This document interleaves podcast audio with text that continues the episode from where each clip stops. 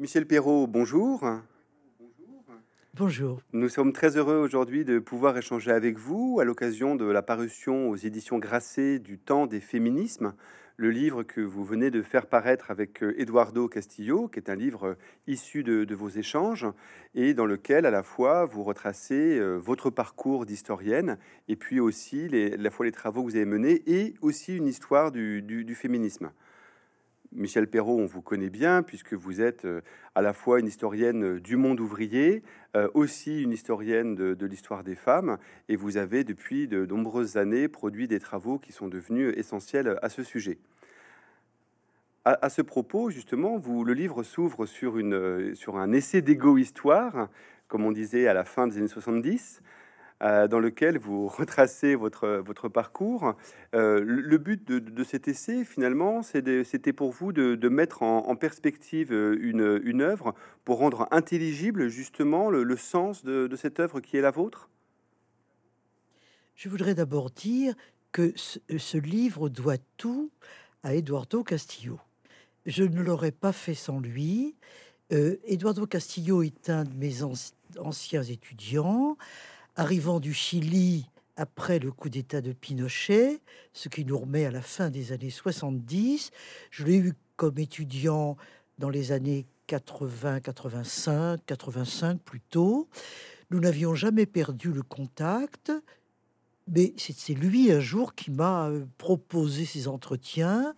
Euh, j'ai d'abord hésité, et puis finalement nous les avons faits. C'était 14 entretiens de près de deux heures, deux heures et parfois plus euh, chacun, ce qui évidemment a donné lieu à un texte. Hein, un texte où il y avait beaucoup de répétitions, puisque ça s'était étalé euh, sur euh, plus d'une année. Hein. Donc il a fallu réécrire pour que ça devienne un livre.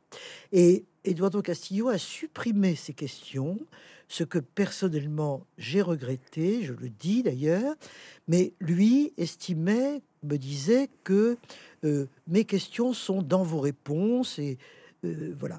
Donc ce livre est le résultat d'un travail, hein, d'un travail en, en, duo avec Eduardo Castillo et l'objectif d'Eduardo Castillo, c'est lui qui a pensé le livre. Évidemment, moi, je me suis quand même euh, bien investi euh, dans ce travail. C'était de communiquer à un plus large public les travaux universitaires ou faire dans des, groupes plus restreints tout de même, même un lectorat, parce qu'il y a quand même un lectorat pour tout cela, mais plus restreint pour un plus grand nombre. Et à la vérité, c'est un peu lui qui a insisté pour cet essai d'égo-histoire euh, qui ouvre euh, le livre. Vous, allez peut-être me dire que je suis familière des essais d'égo-histoire parce que au milieu des années 80, j'avais répondu à la demande de Pierre Nora. Il faut dire que c'est Pierre Nora qui a inauguré euh, cette égo-histoire qui n'existait pas dans le titre avant lui. à, ce moment-là, nous étions huit historiens dont moi comme femme. Euh, bon, et c'est tout. Enfin, la question de Pierre Nora était euh, pourquoi avez-vous fait de l'histoire et pourquoi avez-vous fait l'histoire que vous avez faite, les sujets que vous avez pris? Euh, ce Eduardo reprend, Eduardo Castillo reprend un peu ces questions-là en les élargissant légitimement, puisque depuis ces années-là, il s'est quand même passé beaucoup de choses, notamment le féminisme euh, s'est développé, on va certainement en parler, et euh, son idée à lui, c'était un petit peu mes, mes rapports, pas, pas, uniquement, mais le féminisme, comment euh, est-ce qu'il s'est développé? C'est moi qui ai beaucoup insisté sur le pluriel, hein, les féminismes, parce que on va en parler aussi j'ai constaté évidemment au cours de cette période que il y avait plusieurs féminismes à plusieurs reprises. il n'y avait pas toujours une unité totale entre les, femmes euh, à ces sujets. Donc euh, c'est pour cela qu'on on, l'a mis au pluriel. Et pour revenir à l'essai d'égo histoire, ce, ce j'avais pas tellement envie de raconter ma vie, hein, car comme je le dis, j'ai un peu fait de l'histoire pour justement ne pas parler de moi. Hein. Euh, j'ai commencé à faire de l'histoire dans les années 1950, ce qui, évidemment, aux jeunes gens d'aujourd'hui paraît absolument Mathusalem. Et ils ont raison, dans un certain sens. Et c'était une époque euh, où le collectif comptait beaucoup. Hein. On était après-guerre, la France était pauvre, il fallait reconstruire. Euh, euh, voilà, c'était cette ambiance-là. Le, le, social comptait beaucoup, industrialisation, importance du monde ouvrier. C'est d'ailleurs pourquoi, moi qui suis plutôt d'origine bourgeoise, pas une très grande bourgeoisie, mais enfin une, bonne bourgeoisie quand même. Euh, c'est un, peu pour ça que le social m'intéressait beaucoup. Et euh, donc le, moi, dans cette vaste histoire collective, c'est intense histoire collective, ça comptait pas beaucoup. Hein. Donc euh, faire de l'histoire, passionnant, mais l'histoire des autres, l'histoire du monde, voilà. Et le retour au moi, bah, c'est vrai qu'on pourrait d'ailleurs euh, faire l'histoire de retour au moi. Il y a un, retour au moi très important depuis déjà pas mal d'années. Euh, la, psychanalyse que dans ma jeunesse, euh, je considérais comme un petit peu pas suspecte, enfin bon, négligeable, c'est beaucoup développé, toutes les formes de psy au fond, hein, c'est-à-dire de sujets très légitimement. Je n'ai aucune critique à cet égard, hein, du tout, du tout. Euh, mais ça s'est beaucoup euh, développé et je, comprends euh, les questions d'Eduardo Castillo.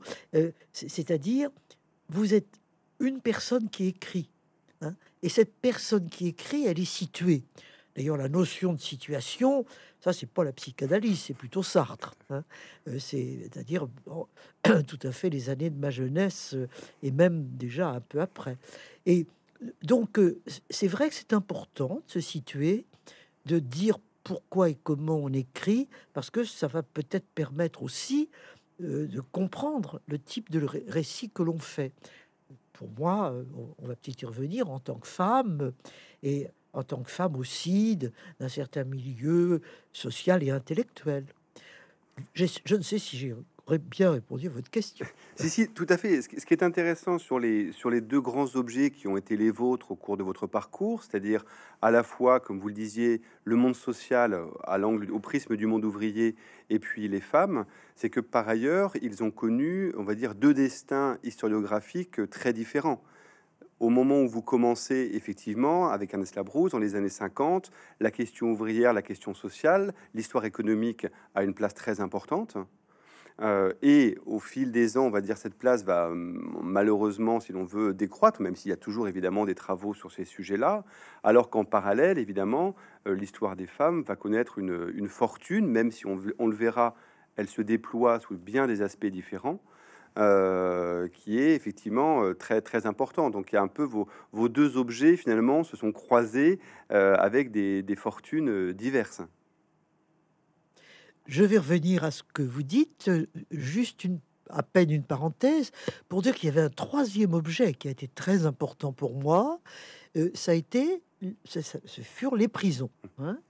Les prisons, euh, le, la pénalité, par conséquent, la criminalité, mais surtout le monde des prisons. on y reviendra pas peut-être, donc j'en dis un mot maintenant.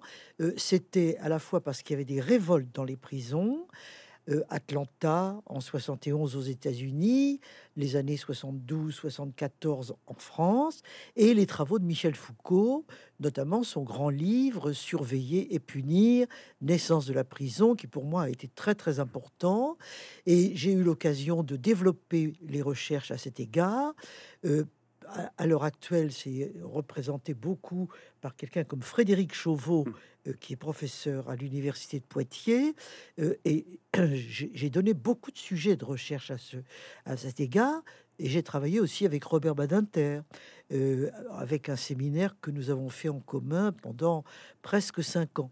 Donc cet objet-là a été très important aussi, mais on voit bien aussi que cet objet euh, était soufflé en quelque sorte par la conjoncture euh, de l'époque euh, que je viens de dire, avec aussi l'idée de l'importance des périphéries. Alors pour revenir à votre, à, votre question précédente, oui, l'économique et le social, ça, ça a été toutes mes, j'allais dire toute ma jeunesse, bien sûr. Euh, les années 50, 70, c'était absolument fondamental. Euh, ça a été euh, ma, rencontre avec Ernest Labrousse, qui était un grand professeur de Sorbonne, à côté de, gens comme Pierre Renouvin et, et, quelques autres, et qui a été véritablement l'introducteur de l'histoire économique et sociale. Dans les années 50, eh bien, ça n'existait pas excepté, et c'était pas rien, dans les facultés de droit. Hein. C'était dans les facultés de droit qu'il y avait plutôt une approche économique euh, des choses, que l'on parlait des crises. Lescure et quelques autres, ce, furent, des, livres très très importants. Il y a eu Simian, par exemple, Simian qui a écrit une trilogie qui s'appelle Le salaire, l'évolution sociale et la monnaie. Ernest Labrousse me disait, mademoiselle, m'appelais comme ça, euh, ça, devrait, Simeon devrait être votre livre de chevet. Hein. et c'était un livre de chevet très austère. Il y avait trois tomes, trois tomes bourrés de statistiques, parce que à cette époque-là, on, comme Internet n'existait pas. Donc, euh, on donnait les sources, on donnait les statistiques. Il y avait des pages entières de statistiques. Et il y avait des commentaires sur les statistiques, heureusement. Hein. mais on était un peu censé regarder tout cela euh, directement. Euh, mais la brousse avait eu le mérite d'historiciser l'économie, de la voir dans le temps, puisque un de ses grands objets, ça a été la Révolution française. Est-ce que la Révolution française est née d'une conjoncture économique hein? Euh, La crise de l'économie française à la fin de l'Ancien Régime, ça a été un, des grands euh, ouvrages de la brousse, l'autre étant l'esquisse de l'évolution euh, sociale et économique au XVIIIe siècle. Donc, la brousse a vraiment implanté cela, il l'a élargi, et ça, ça tient à la conjoncture sociale et politique, au monde ouvrier. Il était, il était au Parti socialiste. Euh, il était, il s'entendait pas tellement bien avec les communistes. Hein. Il était souvent très très critiqué parce que euh, on estimait qu'il était à la limite trop libéral dans un certain sens. Il n'était pas tellement d'ailleurs. Bon, et le social s'est beaucoup développé avec lui. Et comme le monde ouvrier on l'a dit, se développait beaucoup, il y avait une coïncidence entre la réflexion euh, universitaire et intellectuelle et l'actualité euh, de l'époque. Cette histoire économique et sociale a eu beaucoup de succès. Elle coïncidait également avec l'école des annales, qui est antérieure, puisque c'est dans les années 1920 et après que Marc Bloch et Lucien Fèvre avaient implanté enfin créé même la revue Les Annales.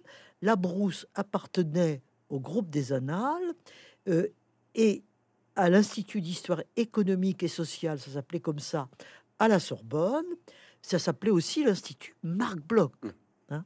Et la Brousse était le responsable de cet euh, institut où moi j'ai été assistante. C'est là où j'ai commencé en quelque sorte ma carrière.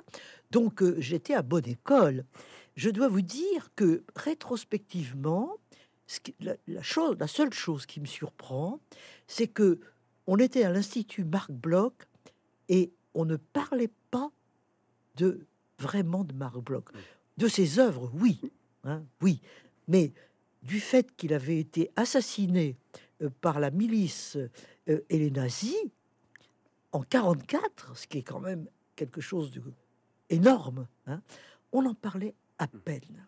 Et ça, ça fait partie de, du refoulement euh, de, la, de ce qui s'est passé pendant la guerre.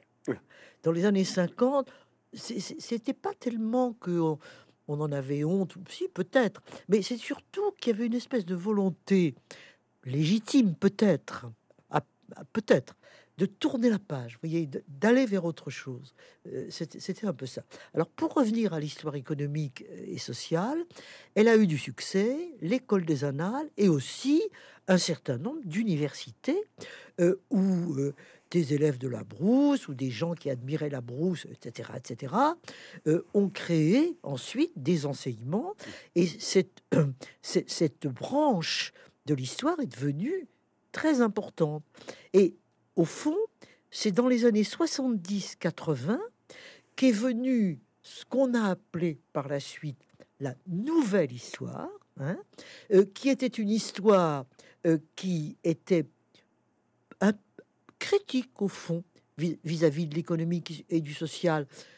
C'est-à-dire, c'est très intéressant, mais est-ce que c'est la seule chose? Est-ce que c'est seulement par l'économique que on peut comprendre l'histoire? Voilà. Et l'histoire politique qu'on avait un petit peu délaissée est redevenue en, revenue en force, l'histoire culturelle surtout. Hein. Il y a eu un très grand développement de ce qu'on appelle l'histoire culturelle et j'allais dire que l'histoire des femmes, euh, qui est plus, davantage l'objet de ce livre, euh, au fond, a bénéficié de cette conjoncture et elle l'a accentuée. Hein. Elle l'a accentuée en faisant des relations entre les hommes et les femmes euh, du genre, mais ça, le genre, ça sera, beaucoup plus tard qu'on appellera ça genre. Mais les femmes, en les rendant visibles, euh, en en faisant un objet d'histoire. Et elles n'étaient pas seules dans le paysage. Si on pense que Philippe Ariès, par exemple, euh, avait fait un livre sur l'enfant.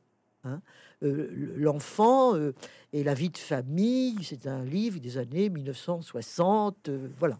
Donc, voilà le, paysage historiographique dans lequel c'est en quelque sorte créé l'histoire des femmes.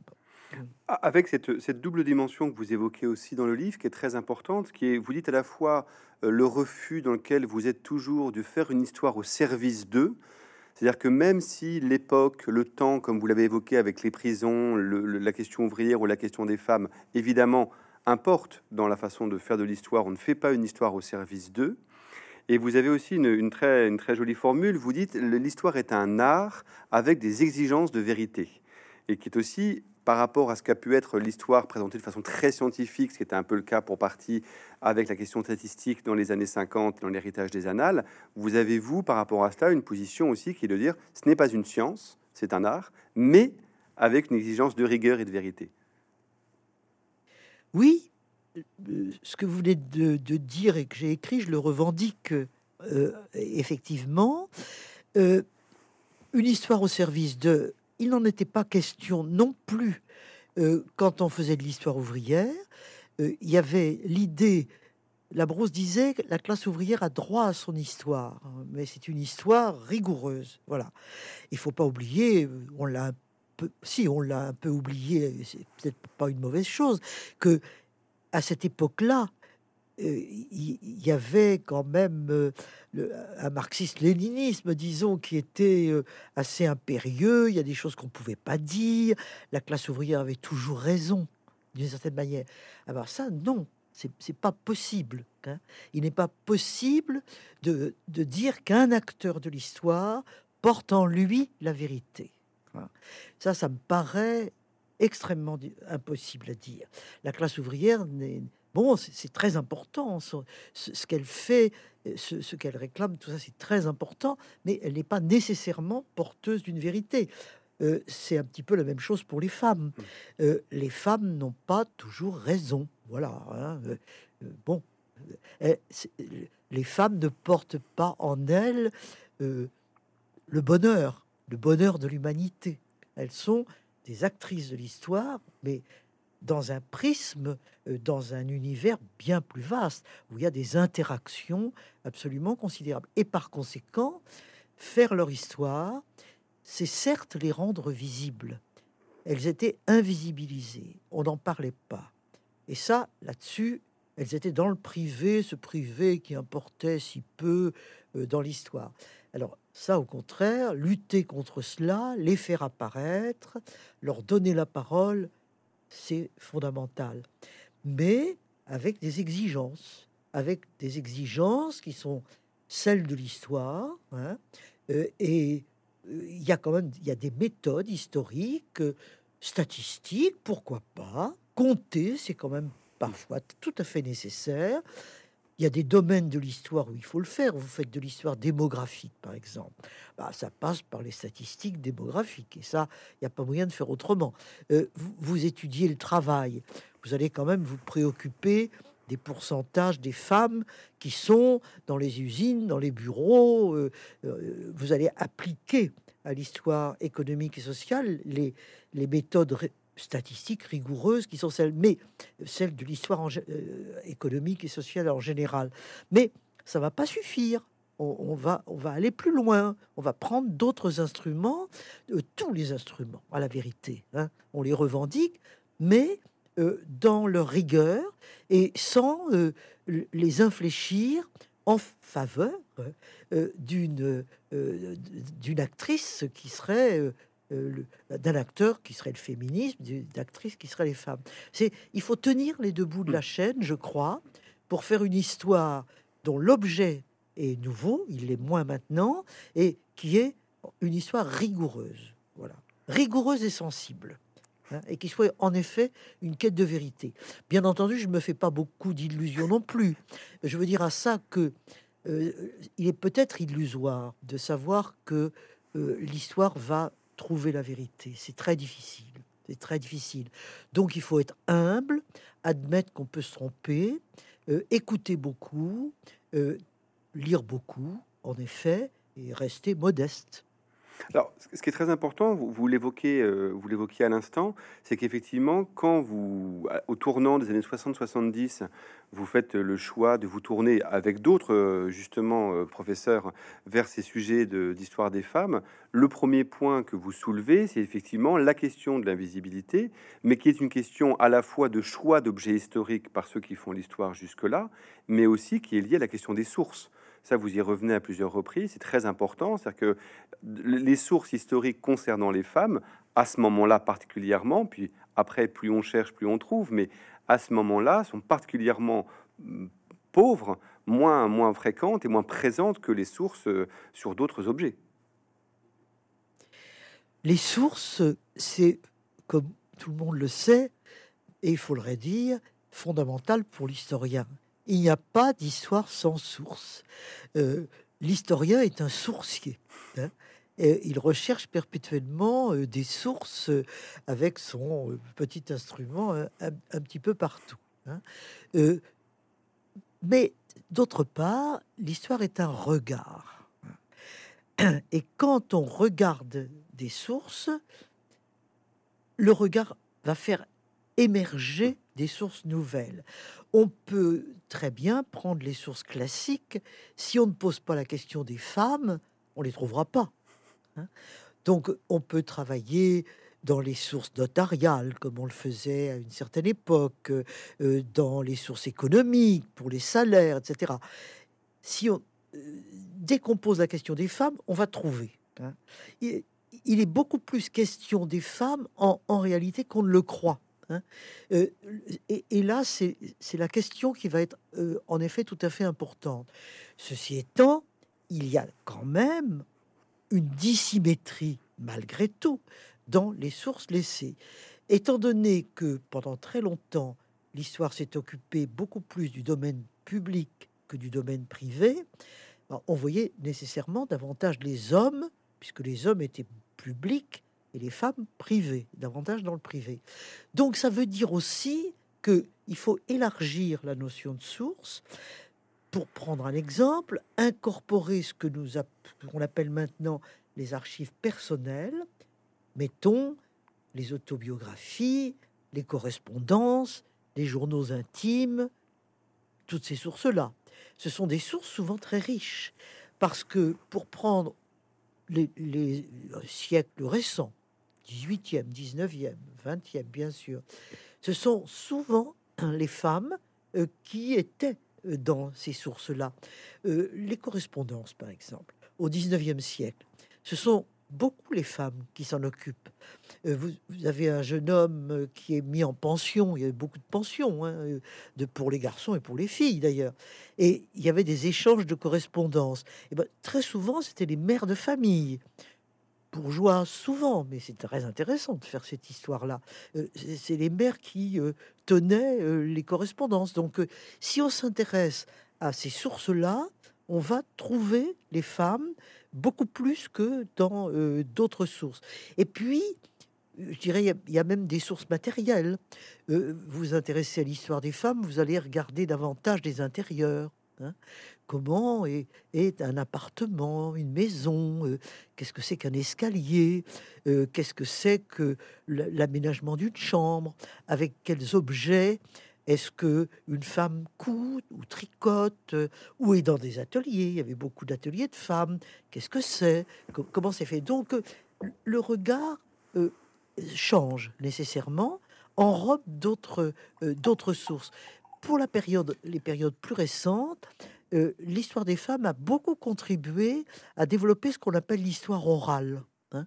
c'est-à-dire tendre le micro à des témoins récents et leur demander de raconter euh, leur propre histoire, parce qu'à travers cette propre histoire, on voit comment ils ont vécu, comment eux personnellement, puis également comment ils voient la société de leur époque. Et on constate que souvent, dès qu'il s'agit d'une histoire privée dans le public, hein, comment est-ce qu'on a vécu la guerre, les guerres hein, la, première guerre, maintenant, les témoins ont disparu, mais dans la seconde, il y en a quand même pas mal encore. Euh, c'est souvent les femmes euh, qui parlent. Dans le monde ouvrier, où il y a eu des sociologues qui ont fait euh, l'histoire orale du monde ouvrier, dès qu'il s'agissait d'histoire familiale ou privée, l'ouvrier, le, le chef de la famille, disait ça c'est ma femme. Hein. ça c'est ma femme. Et le micro passait souvent de l'homme qui avait témoigné sur son travail, par exemple, ou sur euh, ses engagements syndicaux et politiques. Il passait le micro à la femme, à, l'épouse. Et euh, donc euh, l'histoire orale, oui, il y a une présence des femmes qui est très intéressante. Donc oh, jeter un autre regard sur les sources classiques, élargir la notion de sources à d'autres sources et évidemment avoir un autre regard qui fait émerger euh, les femmes euh, au milieu de ces sources. Puisque on, peut considérer que jusqu'à jusqu'à ce moment-là, euh, finalement, le, on se retrouve, l'historien se retrouve pris entre deux types de discours sur les femmes, qui sont d'un côté la vie exemplaire, un peu, ou s'il y a des histoires des femmes, ce sont des femmes, on va dire, qui ont importé. Alors c'est amusant parce qu'on peut considérer que jusqu'à aujourd'hui, on a encore cette euh, historiographie-là, alors qui désormais a pris le nom de femme puissante, mais qui euh, est un peu les femmes exceptionnelles. Et, il ne me semble pas que ce soit l'histoire telle que vous la faites véritablement.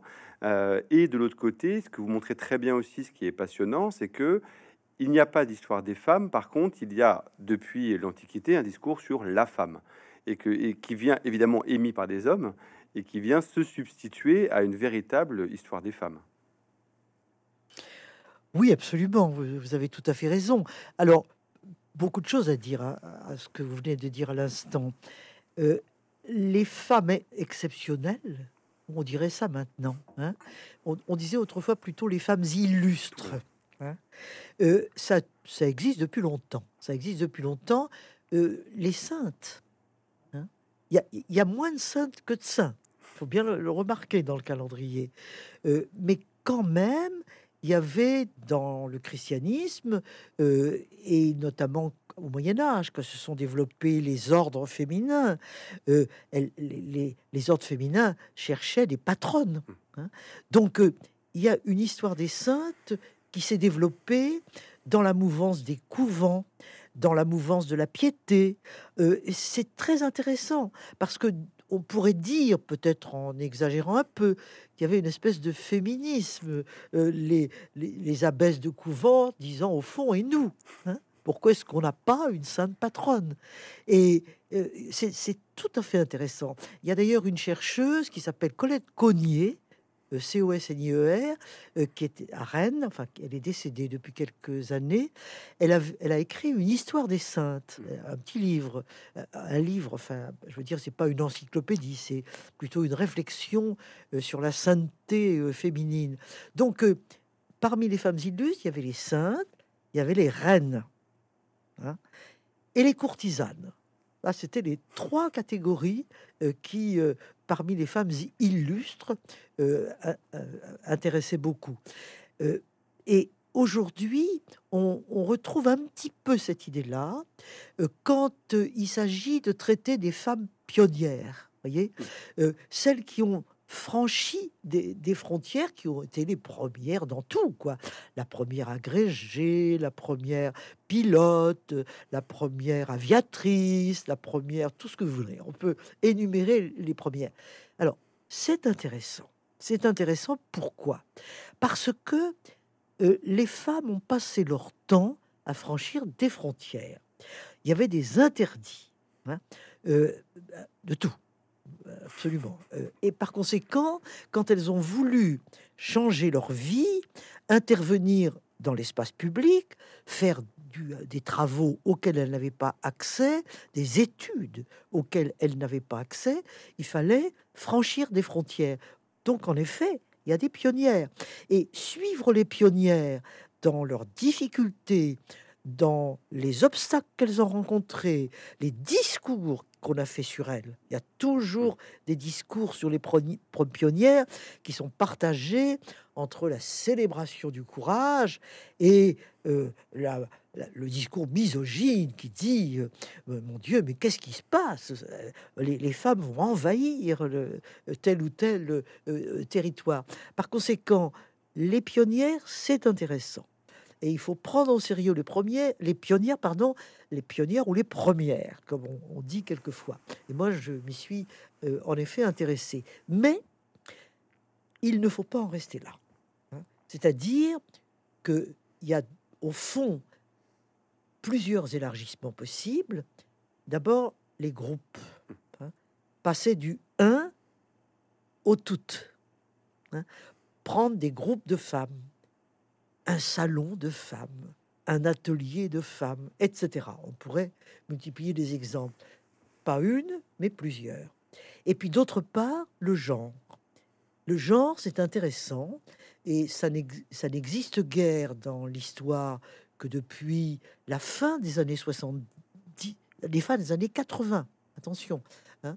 Euh, le premier article célèbre, euh, c'est celui de l'historienne John Scott, euh, sur, qui a été traduit en français, sur le genre, un instrument utile de l'analyse historique. On voit que c'est très modeste hein, comme définition. Et le genre est intéressant parce que il met l'accent sur les rapports de sexe, c'est-à-dire les rapports masculins-féminins. On compliquerait d'ailleurs aujourd'hui, peut-être encore davantage, puisque on parle de troisième. Hein, les, les, les, transgenres constituent euh, une émergence et une catégorie que on est même en train de prendre comme une catégorie, y compris dans le droit et dans le vocabulaire. Mais fermons ce chapitre parce que il, demanderait beaucoup de développement. Donc le genre introduit en tout cas l'idée de relation Hein, euh, des femmes avec l'autre sexe, euh, et par conséquent, ça change aussi le regard sur l'histoire. Euh, ça permet peut-être aux hommes de se sentir moins exclus, parce que parfois ils se sentaient exclus de l'histoire des femmes. Non, ils ne sont pas exclus, étant donné que c'est la relation entre les hommes et les femmes qui est un des fils de cette histoire, un des axes de cette histoire.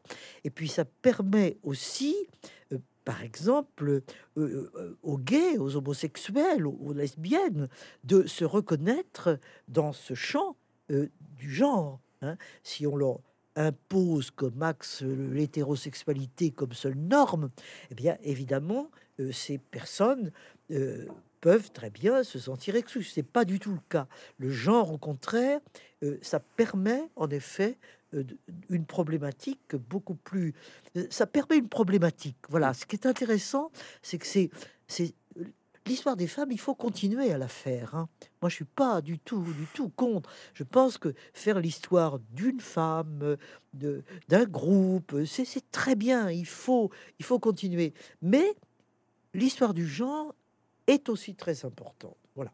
Et elle est plus problématique et plus englobante en permettant en effet d'autres expressions que les femmes elles-mêmes. Et, est-ce que justement c'est au travers de cette question du genre que vient s'articuler ce, qui est aussi les, deux parties du livre, hein, entre d'un côté l'histoire des femmes et de l'autre l'histoire que vous faites du, féminisme, c'est-à-dire en fait l'histoire de l'ensemble des luttes, combats, évolutions. D'ailleurs, vous insistez un moment sur l'évolution du vocabulaire qui a été employé pour, euh, pour distinguer les, différents moments dans, les luttes des femmes. On est, euh, il y a l'émancipation, il y a la promotion, il y a la libération. Selon les époques, entre les années 50, 60, 70, le vocabulaire change. Est-ce que c'est ça aussi? Est-ce que la question du, du genre, c'est pas un instrument qui permet de, de passer d'une certaine façon de l'histoire des femmes à l'histoire du féminisme, c'est-à-dire à, l'histoire d'un rapport dans lequel il y a une, un horizon d'émancipation? Oui, probablement, vous avez raison. Euh, ceci dit, le, féminisme euh, a, son histoire. Hmm. Je, veux dire, je veux dire à ça que il n'a pas attendu la notion de genre pour exister. Hein, cette histoire du féminisme. Euh, le féminisme lui-même, d'ailleurs, vous parlez de vocabulaire, bah, le vocabulaire, ne serait-ce que les mots féminisme, féministe, Rien que ça. C'est euh, le, vocabulaire, c'est toujours très intéressant. Hein. Euh, féminisme, euh, comme vous le savez, c'est Alexandre Dumas fils qui a inventé ce vocable, le fils du grand Alexandre Dumas. Mais enfin, il était pas mal quand même, Alexandre Dumas fils. Mais il n'était pas très féministe, hein, disons. Et pour lui, le féminisme, c'était la maladie des hommes efféminés, comme il disait. Hein. Euh, et c'est une féministe, euh, Hubertine Auclair, qui a été une des premières suffragistes françaises, comme on disait, euh, qui l'a revendiquée pour elle-même et pour ses amis, en disant Mais je suis féministe, hein. nous sommes féministes. Et elle, elle l'entend, elle l'entendait comme les femmes qui se battent pour l'égalité et la liberté, c'est-à-dire pour l'émancipation justement. L'émancipation, vous venez de le dire, l'émancipation a été un mot euh, revendiqué au 19e siècle euh, de façon tout à fait euh, considérable. Et si le vocabulaire change, c'est aussi que les niveaux, les thèmes, les horizons, si l'on veut, des revendications des femmes changent aussi. Hein. les femmes ont commencé par revendiquer l'instruction ça, c'était absolument fondamental. Savoir lire et écrire comme les hommes, euh, avoir une instruction comme les hommes, ce qui n'a pas été toujours le cas. Euh, il y avait des, le baccalauréat. Rien, rien que faire l'histoire du baccalauréat, c'est un fil conducteur passionnant. Mais pour aller vite, il faut savoir que c'est seulement en 1924 que le baccalauréat a été le même pour les garçons et pour les filles. Or, c'est très important parce qu'en France, le baccalauréat, c'est la porte d'entrée à l'université. C'est ça la condition nécessaire et suffisante. Tant que les filles ne l'avaient pas, elles n'étaient pas euh, normalement reconnues à l'université. Il y avait, dès avant 1924, il y avait des étudiantes déjà, mais elles l'avaient été souvent par exception. Euh, par euh, oh, là aussi il y a toute une, histoire à raconter, notamment sur les premières femmes médecins hein, euh, qui venaient de la Russie, les femmes juives. il y a beaucoup de choses à dire à, ce sujet. Donc l'instruction c'est très important. Le, deuxième ensemble de revendications, ça a été le travail. Hein. on en a un peu parlé, l'accès même au salaire, à la monnaie. Car pendant très longtemps, les femmes ont été dans un système de dons contre dons, d'échanges, euh, où, le travail domestique n'était pas du tout compté, parce que le travail domestique, ça ne, ça ne se compte pas, ça ne se mesure pas. Hein. c'est quelque chose comme ça.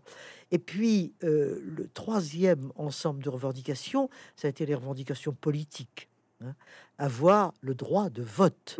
Et comme chacun sait, ça a été difficile dans tous les pays, absolument. Mais la France a été parmi les bonnes dernières pour euh, euh, accéder euh, à ce droit de vote. Et là aussi, beaucoup de choses à dire à cet égard. Et puis, enfin, les droits du corps. Et ça, les droits du corps, c'est le féminisme des années 70 et le actuel. Parce que le mouvement pour l'IVG qui a abouti à la loi Veille de 74 on dit quelquefois 75, c'est vraiment très très important.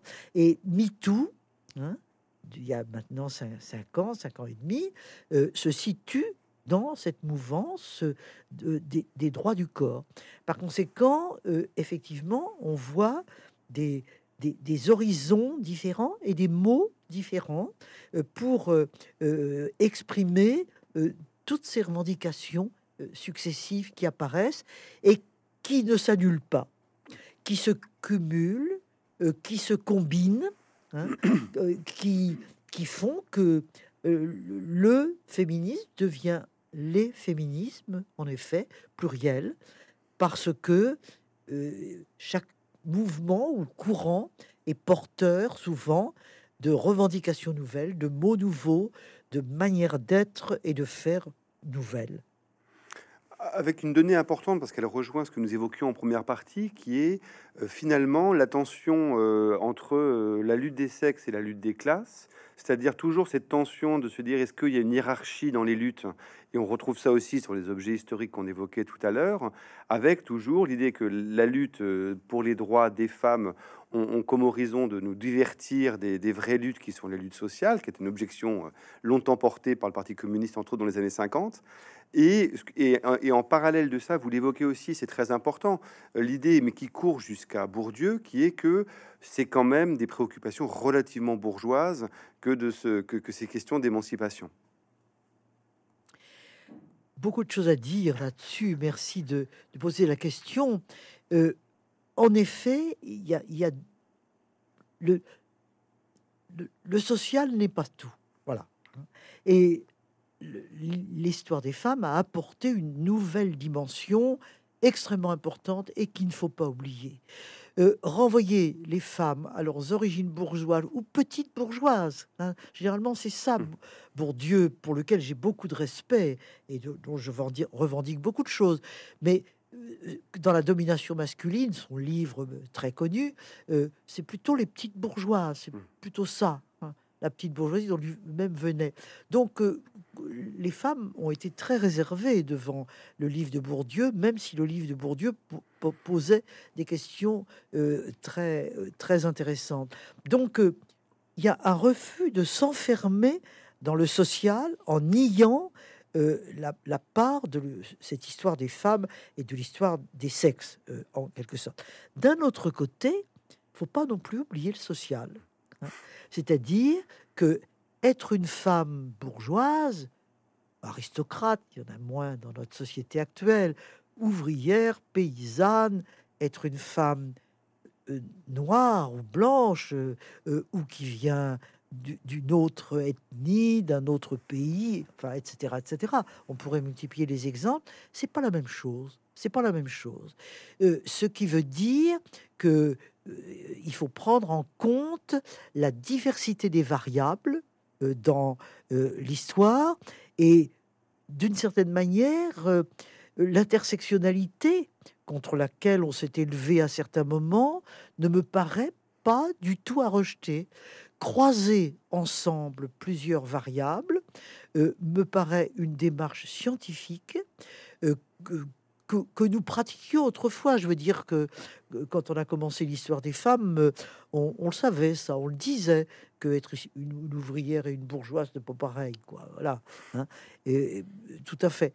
Donc, euh, euh, je, pense que, en effet, c'est à la fois important de dire le social n'est pas tout, et deuxièmement, mais le social est important.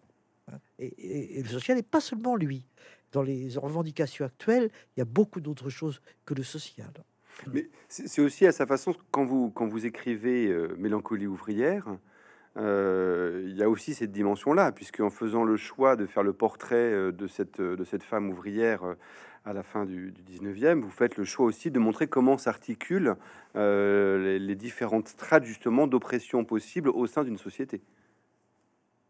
Oui, j'ai été, j'ai été très contente de pouvoir euh, écrire Mélancolie ouvrière, là aussi qui était une demande d'une de mes anciennes élèves, mes anciennes élèves sont très productrices de livres en, définitive.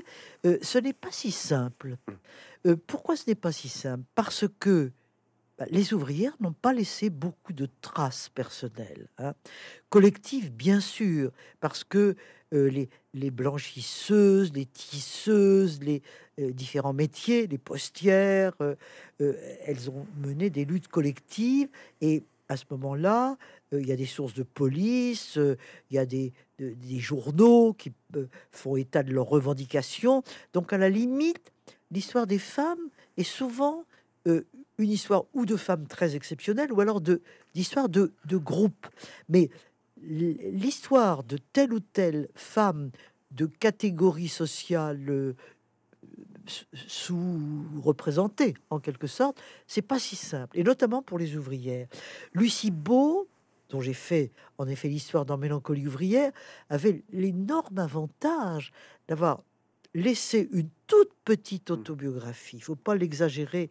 Hélas, on en aurait voulu bien davantage. Une quinzaine de pages imprimées où elle dit quand même je. Et puis, surtout, et en même temps, disons, elle avait été syndicaliste, il n'y avait pas tant que ça. Hein. Elle, avait fondé des syndicats, elle avait dirigé euh, des grèves importantes en Isère, euh, à Visil très exactement, et à Voiron, euh, où, elle habitait.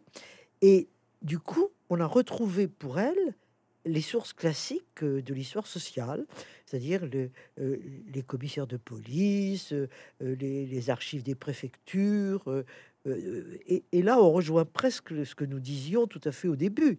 les sources classiques peuvent aussi mmh. porter l'histoire des femmes, quand les femmes interviennent euh, dans des instances comme les grèves ou le syndicalisme et que on les regarde d'une certaine manière. Donc euh, oui, mélancolie ouvrière et puis alors mélancolie ouvrière euh, pour mélancolie ouvrière, on, a cherché aussi dans l'état civil. On a pu retrouver son mariage, le nombre de ses enfants, et dans presque l'histoire orale, on a retrouvé sa famille. Hein. On a retrouvé une photo qu'un petit-fils très âgé d'ailleurs a fait sortir d'un tiroir. Euh, à propos de mélancolie ouvrière, on pourrait euh, montrer euh, comment on trouve de nouvelles sources quand on pose de nouvelles questions, ce qui était à l'œuvre dans ce petit livre. Alors, pour, revenir sur ce que vous évoquiez sur le féminisme, il y, a, un moment où vous avez une phrase qui me semble très importante. Vous dites le féminisme apparaît trop souvent comme une simple expression d'une revendication plutôt que comme une pensée critique.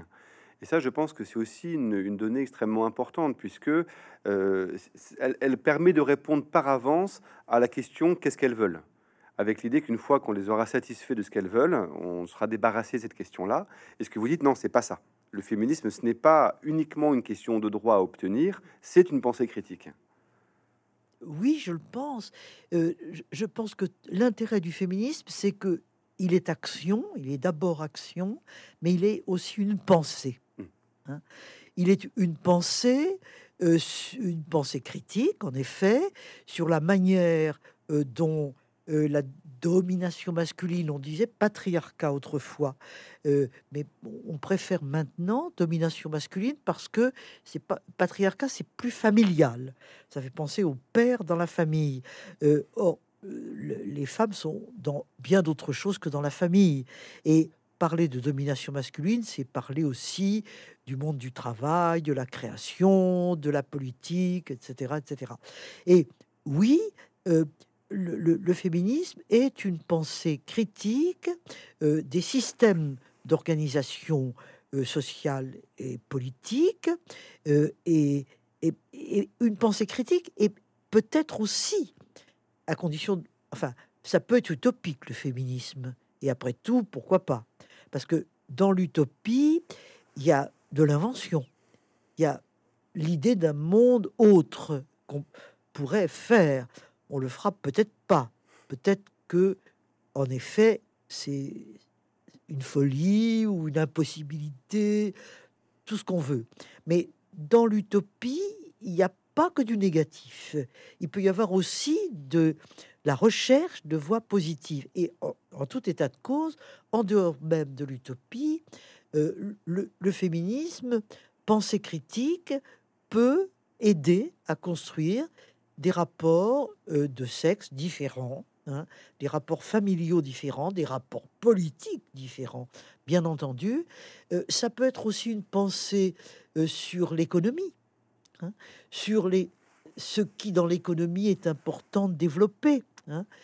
ça peut être une pensée, pensée critique sur la croissance, sur sur la compétition, la compétition comme seul critère euh, de la, productivité, etc. On pourrait multiplier les exemples. Ça peut être une pensée critique euh, sur la mode.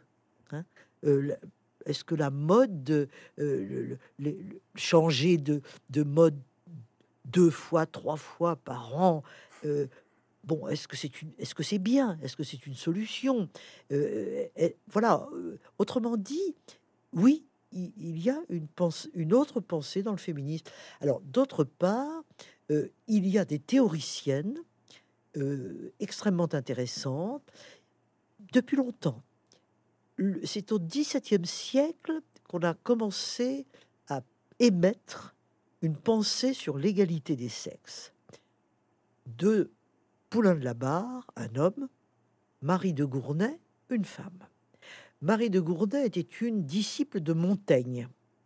Euh, et Poulain de la Barre était un petit peu plus jeune qu'elle. L'un et l'autre ont écrit chacun un petit traité de l'égalité des sexes. C'est très intéressant. Et on pourrait s'y attarder longtemps et dire que c'est un petit peu dans la foulée de Descartes. Hein. Ce sont des cartésiens. Euh, elle, elle est en plus Montaigne que Descartes, d'ailleurs. Enfin, peu importe, ça c'est Bon, mais une pensée, une pensée. Bon, à travers, on pourrait citer d'autres auteurs euh, euh, au XVIIe, XVIIIe, des femmes sur ces questions-là. Et puis, il y en a beaucoup plus au XIXe. Et puis, alors, on arrive au XXe. Il y a la grande Simone de Beauvoir. On ne peut pas euh, faire une émission comme celle que nous faisons en ce moment sans avoir prononcé une fois le nom de Simone de Beauvoir, parce que le deuxième sexe, voilà un livre extrêmement important, toujours aussi important aujourd'hui, et d'ailleurs revendiqué par de très nombreuses traductions dans le monde entier. Euh, voilà une, une, pensée très peut-être radicale, mais qui amène à penser profondément. On ne naît pas femme, on le devient. On ne naît homme, elle l'a écrit dans un autre livre que le deuxième sexe, on le devient. Autrement dit, l'importance du culturel, du politique euh, dans euh, la notion de, femme. Au point d'ailleurs peut-être que parfois des féministes en ont oublié l'importance du biologique, hein, en niant complètement l'existence du biologique. Ce biologique sur lequel on travaille tant Hein, depuis euh, notamment 50 ans, découverte de l'ADN, euh, découverte de tout ce que ce qu'est la génétique. Bien, nous ne pouvons pas le nier, nous ne pouvons pas l'oublier, hein, et faire un féminisme euh, qui nierait l'importance du biologique serait probablement un tort. Hein. C'est pourquoi le, le, féminisme est sans cesse en quête de lui-même en, quête de sa propre pensée, critique par rapport à lui-même, comme n'importe quelle pensée devrait l'être, hein. et créant de nouvelles pensées, et on le voit bien, surtout aux États-Unis, il faut bien le dire, mais en France aussi. Euh, je, vois les jeunes féministes françaises, jeunes et moins jeunes. Je voudrais rendre hommage à, Geneviève Fraisse, hein, qui a été, qui a dirigé avec moi le tome sur le 19e siècle dans l'histoire des femmes en Occident. Elle a développé de manière totalement autonome une pensée philosophique extrêmement riche. Mais il y a, elle est, elle est beaucoup plus jeune que moi, mais elle est, elle est quand même maintenant, enfin, si l'on peut dire, elle est bien jeune encore. Mais il y a de toutes jeunes, toutes jeunes féministes, beaucoup plus jeunes, euh, qui publient beaucoup en France. Je pense à Camille Froide-Vaumétrie euh, euh, et, beaucoup d'autres. Il y a une pensée féministe riche, voilà, hein, vraiment extrêmement intéressante. Donc, le féministe, oui, est une pensée. Et il y a déjà une histoire qu'on peut faire de la pensée féministe. Tout devient un jour objet d'histoire. À, la fin, ce sont toujours les historiens qui gagnent. oh, on va pas dire ça tout de même. Michel Perrault, mais on va dire que euh, l'histoire est, est, une manière de euh, s'approprier le, passé et de comprendre le présent. Michel Perrault, merci beaucoup de nous avoir permis de, faire ce parcours à la fois au travers euh, de votre histoire, de l'histoire des femmes et de celui du féminisme. Et c'était un grand plaisir de, de pouvoir échanger avec vous. Merci beaucoup. Merci à vous de m'avoir reçu. Merci.